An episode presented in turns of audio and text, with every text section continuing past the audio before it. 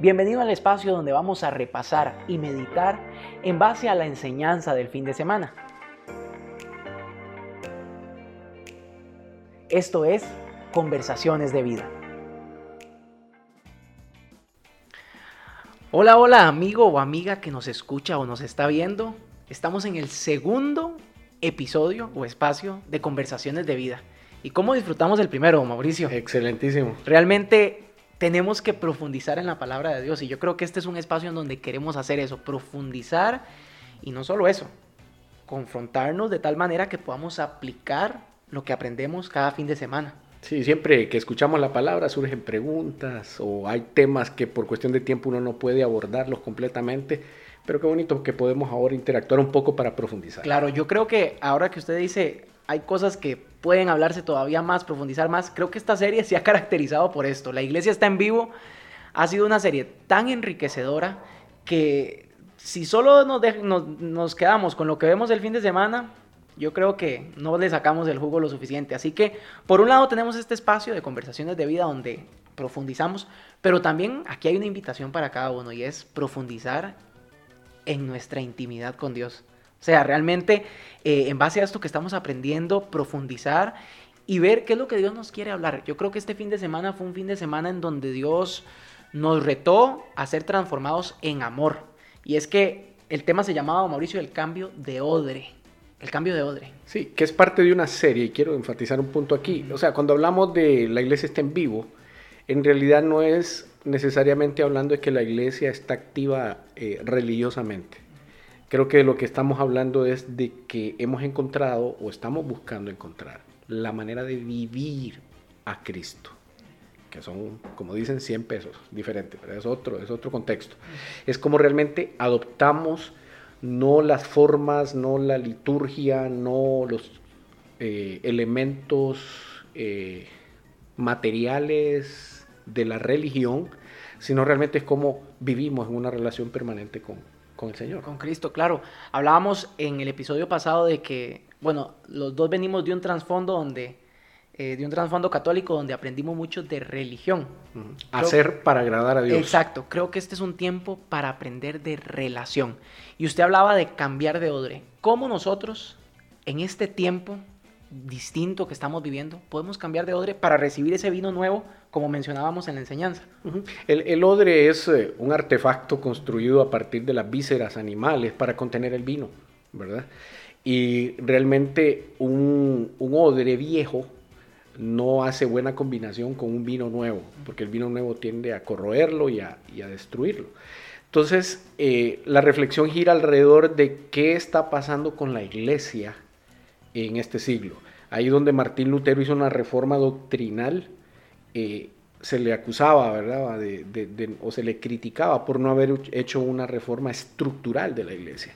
Y creo que este es un tiempo en el cual el coronavirus inclusive nos está ayudando a entender la importancia de repensar la manera de ser iglesia, de vivir la fe cristiana.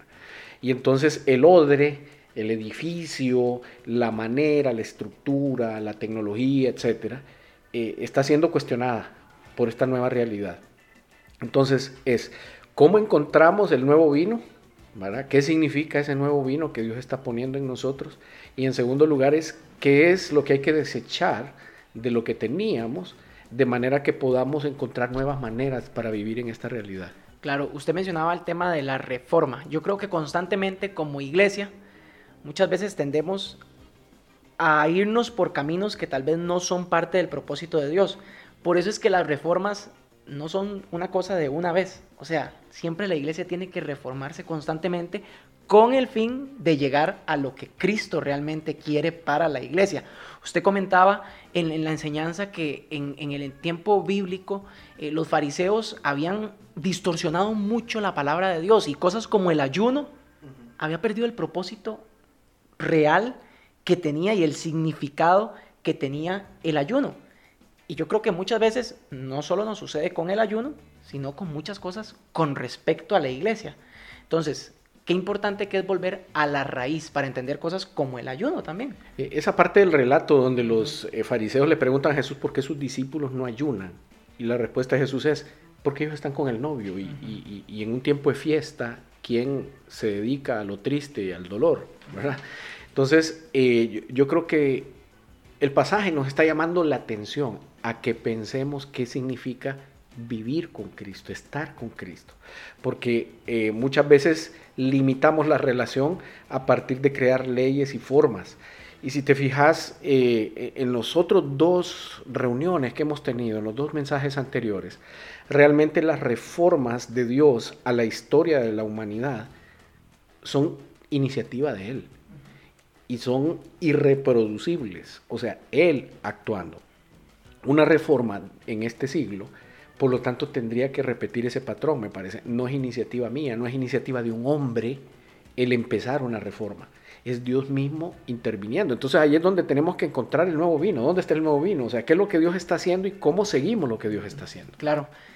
Aquí entra el tema entonces de la renovación. Y en la enseñanza hablábamos acerca, en el primer punto, de que tenemos que ser renovados en fondo y forma. Exacto. Dios quiere cambiar no solamente la apariencia exterior, ¿verdad? Dios realmente está queriendo transformarnos de adentro hacia afuera, ¿verdad? Cambiar nuestro ser interior para que cambie nuestro estilo de vida. Entonces, eh, el odre, que es lo que contiene, no es lo importante. En realidad lo importante es el vino, ¿verdad? Pero no lo, que, lo nuevo que Dios quiere hacer necesita que las formas se adapten. Entonces yo creo que cualquier transformación de la iglesia o renovación de la iglesia en este siglo no es una búsqueda de cambiar la Biblia o de cambiar las leyes o los principios de Dios. No, no, los principios deben de permanecer, pero es obvio que estamos siendo llamados a cambiar los métodos, las formas en que hemos hecho las cosas, la manera en que usamos la tecnología, la manera en que usamos nuestra infraestructura, la manera en que hacemos nuestras reuniones. Porque si me adelanto un poco en, lo que mirábamos con el Pentecostés, lo que el Pentecostés hace es que es una ruptura de la estructura religiosa farisaica. O sea, el pueblo nuevo de Dios salió del templo, salió de la costumbre del templo, salió de la religiosidad de los fariseos, rompe con eso. Entonces yo creo que para nosotros hoy es revisar a qué cosas doctrinales, a qué cosas teológicas, a qué cosas de metodología de educación en el discipulado, tenemos que renunciar para permitirle al Espíritu Santo que se mueva como Él quiere. Yo creo que acá estamos tocando un tema y es que tenemos que cambiar las formas, los fundamentos son los que no cambian. Exacto. O sea, eh, por mucho tiempo eh, la iglesia determinó que la forma de hacer las reuniones tenía que ser con una determinada ropa. Y entonces que si no se usaba corbata, estaba mal. ¿Qué es lo que muchas veces nos pasa, Omar, creo, que como iglesia? Que nos concentramos demasiado en la forma y no en el fundamento. O sea, yo creo que como iglesia tenemos que ir cada vez más cambiando la forma en la que hacemos las cosas. Y, como lo hemos venido hablando hace antes de iniciar estas conversaciones, nosotros como vida abundante hemos tenido que cambiar de forma con, en, en medio de toda esta situación. Y yo la verdad doy gloria a Dios porque Dios nos prácticamente nos empujó y nos dijo, ustedes pueden porque yo los voy a capacitar y hemos visto en medio de todo esto cómo podemos seguir siendo iglesia de una manera diferente, pero siempre disfrutando del propósito de Dios, que es el fundamento. Somos y tenemos lo que se necesita para que la iglesia viva. La, iglesia está en nosotros. Por lo tanto, ninguna cosa externa nos debería delimitar. Por supuesto que eh, favorece ciertas cosas, pero yo creo que la creatividad eh, eh, está siendo llamada en este momento, la innovación, tenemos que innovarnos, Realmente la iglesia que se quede atrapada en el nuevo odre y ese pensamiento de que lo viejo siempre fue mejor, realmente es una iglesia que peligra en su sobrevivencia, ¿verdad? Porque los tiempos nuevos exigirán nuevas maneras de presentar el Evangelio, de vivir el Evangelio, de testificar la obra de Cristo. Eh, se mencionaba en la enseñanza de que esto nos tiene que generar un cambio en nuestro estilo de vida de la misma manera que lo hizo primero con los doce discípulos, con los doce apóstoles, y luego con los creyentes que se iban añadiendo. La gente empezó a ver algo diferente. Empezó a, decían, ahora esta gente eh, actúa como Jesús, como ese Jesús que dicen que resucitó. Creo que nosotros tenemos que empezar a reflejar eso. No simplemente podemos ser, como, como lo hemos hablado anteriormente, simplemente fans o, o, simpatizantes de Jesús, sino más bien discípulos radicales. Y aquí entra el segundo punto de la enseñanza, que es ser renovados sobrenaturalmente. Sí, es que, vamos a ver, recordemos un poco el, el ambiente de los doce discípulos. Por tres años tienen un modelo al que siguen. Entonces, ellos empiezan a cambiar su comportamiento y empiezan a hacer las cosas que él hacía. O sea, fueron y oraron por un enfermo, oraron por un endemoniado, eh, dieron gracias por la comida. O sea, cambió su estilo de vida. Pero Jesús se va. El modelo se va. Entonces, ¿qué pasa? O sea, ¿de dónde queda? Del recuerdo, nada más. Se necesitaba algo más importante o, o más permanente. Y era la presencia sobrenatural del Espíritu Santo. Jesús lo sabía, que el, plan de Dios es no sostenible si nosotros no tenemos la presencia del Espíritu Santo en nosotros. Por lo tanto, la iglesia no es viable, no es posible, no es sostenible mientras la obra del Espíritu Santo no permee, no, no, no haga eh, eh, lo que tiene que hacer en nosotros. Yo creo que aquí entramos en ese debate tonto, diría yo, ¿verdad? de que la gente interpreta que la presencia del Espíritu Santo es el hablar en lenguas nada más, o es el milagro, es, es, que eso sí, es importante, pero es totalmente secundario. O sea, es que si eso sin amor no tiene sentido. Y, y, el amor es la sobrenaturalidad de Dios. Es que Dios se define a sí mismo como el amor. Y entonces, si Dios ahora está dentro de mí, significa que el amor está dentro de mí. Y ese amor no puede estar en un odre. Ese amor tiene que salir. Y entonces la evidencia de una iglesia viva es la expresión del amor. Y entonces que por amor yo voy a hablar en lengua, que por amor yo voy a profetizar, que por amor voy a hacer un milagro, que por amor voy a ir a un hospital a orar. Claro que sí. Pero entonces, eh, en vez de perdernos en buscar las señales, y es un poco trillada la frase, hay que buscar al Señor de las, de las señales. O sea, porque es cuando estamos bajo el sometimiento de la voluntad de Dios que tiene sentido tener los dones. O sea, el don por espectáculo, el don sobrenatural, la sobrenaturalidad, por, ser puro Hollywood, ¿verdad? No tiene sentido. O sea, la manifestación de Dios solo tiene sentido si el hombre y la mujer se vuelven más susceptibles a cumplir la voluntad de Dios. Todo se resume en amor. Todo se, Todo se resume en amor. O sea, podemos tener todos los dones del mundo, pero si lo hacemos para nosotros, todo se pierde. Y eso no lo hablamos ni Mauricio, ni yo, ni nadie. O sea, esto nos lo enseña la palabra de Dios. Así es. Nos lo enseña la palabra de Dios, que tenemos que hacer esto por amor, por amor al pueblo, para edificar el pueblo de Dios. Y, usted mencionaba en el punto 2 un tema muy interesante y es lo que vemos en Hechos 2, el día de Pentecostés específicamente. Y usted decía que ahí habían 120 personas que habían sido perseguidas, que habían sido tal vez rechazadas, que también muchos de ellos eran extranjeros. Y, como yo le comentaba, a mí esta imagen me recuerda a, la película de The Greatest Showman de, Hugh Jackman, donde vemos a, un hombre que anda buscando a personas que han sido rechazadas, que han sido despreciadas, que son extranjeros, que son eh, discriminados por su color de piel o por su forma eh, grotesca. sí, grotesca. Yo me pongo a pensar, y tal vez usted también lo ha pensado. Así es Dios, así es Dios. Dios no, no le importa si, si uno tiene un pasado escabroso, si uno ha sido rechazado, si uno es feo, o sea, eso no importa. Eso lo que importa es que Dios en su gran amor, su gracia, en su gracia ha decidido elegirnos. Usted se ha puesto a pensar lo que significa que Dios lo eligió a usted, que Dios me eligió a mí.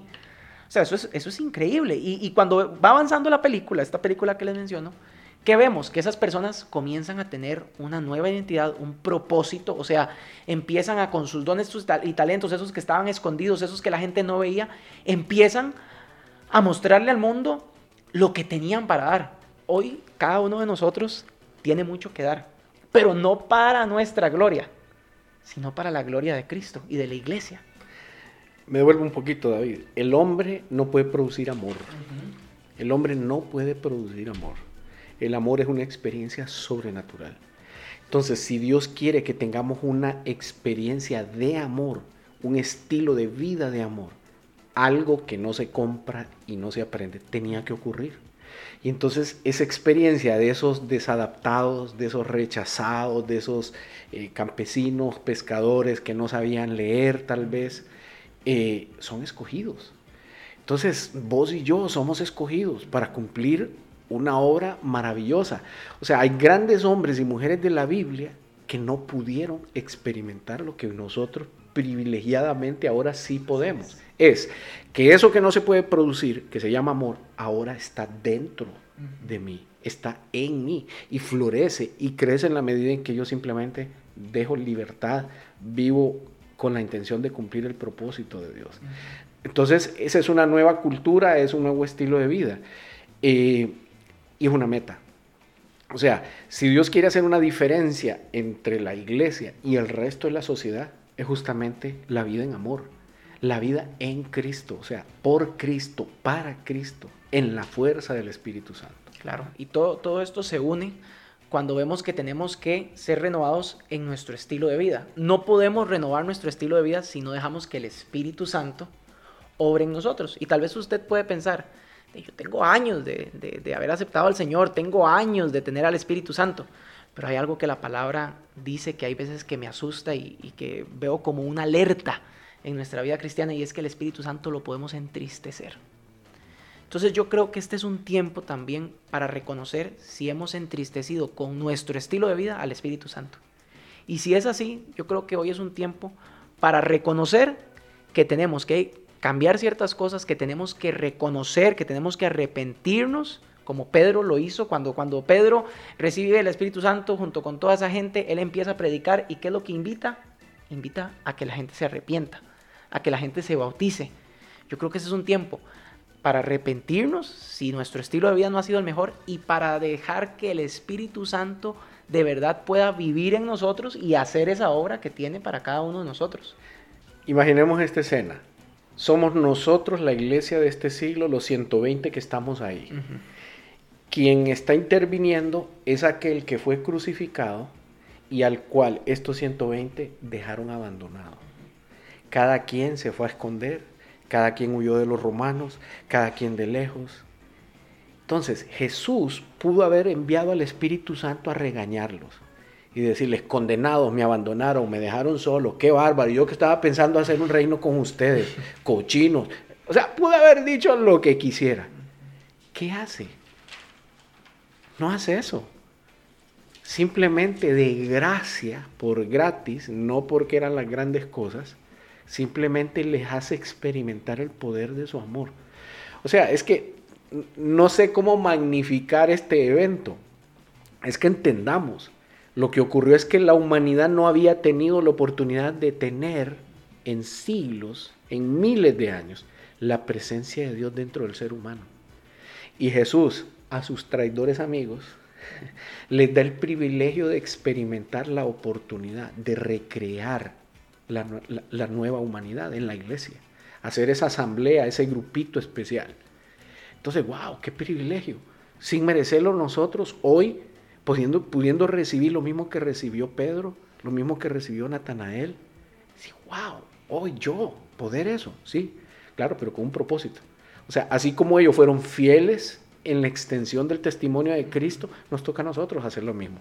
O sea, no solo es para decir, ay, qué rico, que yo alabo a Dios en lengua, ay, qué rico, yo vi el milagro. Ah, no, o sea, el punto es, es porque Dios te está capacitando para una misión.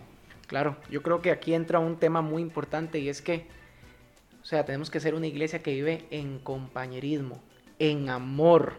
O sea, que que como lo veíamos en la enseñanza del fin de semana, eh, esta gente se quedó por ocho años aproximadamente en Jerusalén y los que vivían ahí se desprendieron de todo para que esa gente pudiera estar ahí bien, bien. Dice que no había una necesidad, no había necesidad en esa gente. Iglesia, creo que tenemos que ser así.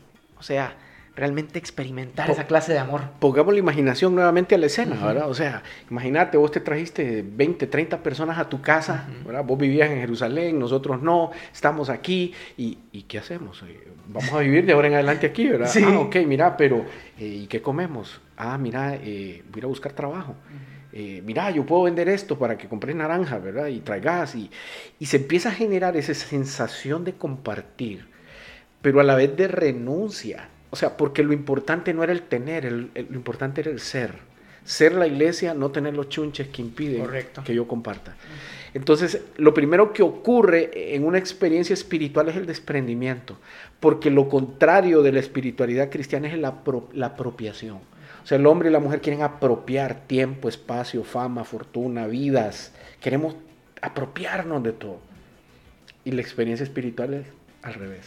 bien desprendernos. Desprendernos. O sea, no tengo nada, todo lo que tengo es de todos. Y esto no es comunismo. Porque el comunismo tenía otra finalidad. La finalidad del comunismo era un hombre nuevo hecho por el esfuerzo humano y el materialismo. Aquí de lo que estamos hablando es de la renovación de la sociedad a partir del amor, lo que acabas de decir, o sea, e, el amor que comparte. Un amor no puede ser amor si no comparte. Un amor no puede ser amor si no sacrifica. Un amor tiene que ser sufrido porque duele dar. Un amor tiene que ser pacificador y pacífico. O sea, hay que vivir en paz. Imagínense 30 o 40 personas nuevas viviendo en una casa, la interacción. Si nosotros en cuarentena con cinco ya tenemos problemas, ya no digamos con un grupo mayor que ni siquiera es familia. ¿verdad? Son, extranjeros, otras lenguas, otra cultura, otros patrones, otros dineros, otras habilidades, etc. Entonces la iglesia es un milagro. O sea, reconozcámoslo, la iglesia es imposible.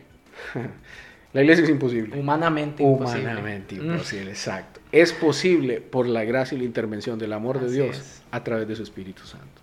Sin duda alguna, yo creo que qué lindo es poder entender eso y sobre todo experimentar el amor de Cristo. Yo creo que cada uno de nosotros y, usted que nos está viendo, la invitación es que si ya usted lo ha experimentado, siga avivando ese amor.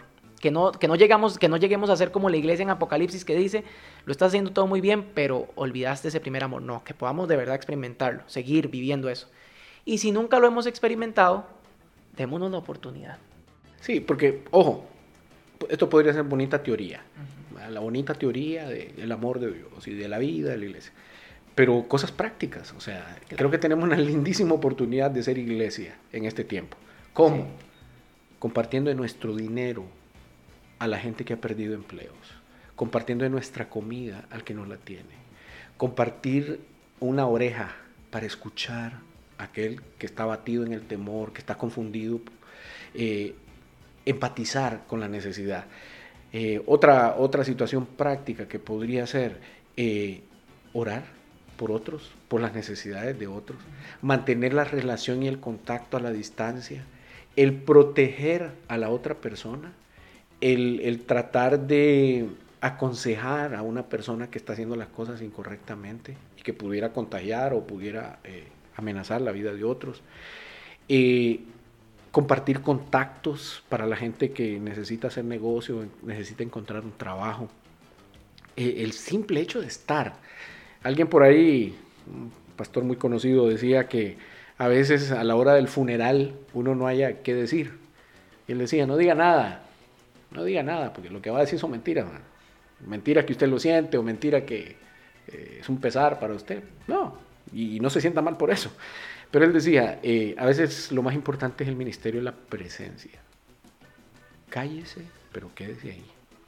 Que su presencia haga una diferencia ante la soledad. Que esta persona sepa que vos sos un recurso disponible porque estás ahí, aunque no digas nada. Entonces, eh, Job tuvo muchos amigos que por un tiempo hicieron el ministerio de la presencia. El problema fue cuando empezaron a hablar. Sí. Acá quien tuvo una opinión y a veces de lo que se trata es el silencio, a veces es el silencio, pero presente, estando presente. Entonces, desafiémonos a, vivir esta experiencia nueva de redescubrir la vida de la iglesia. Cambiemos el odre sin miedo, pero con precaución. ¿verdad? Tampoco se necesita de la violencia.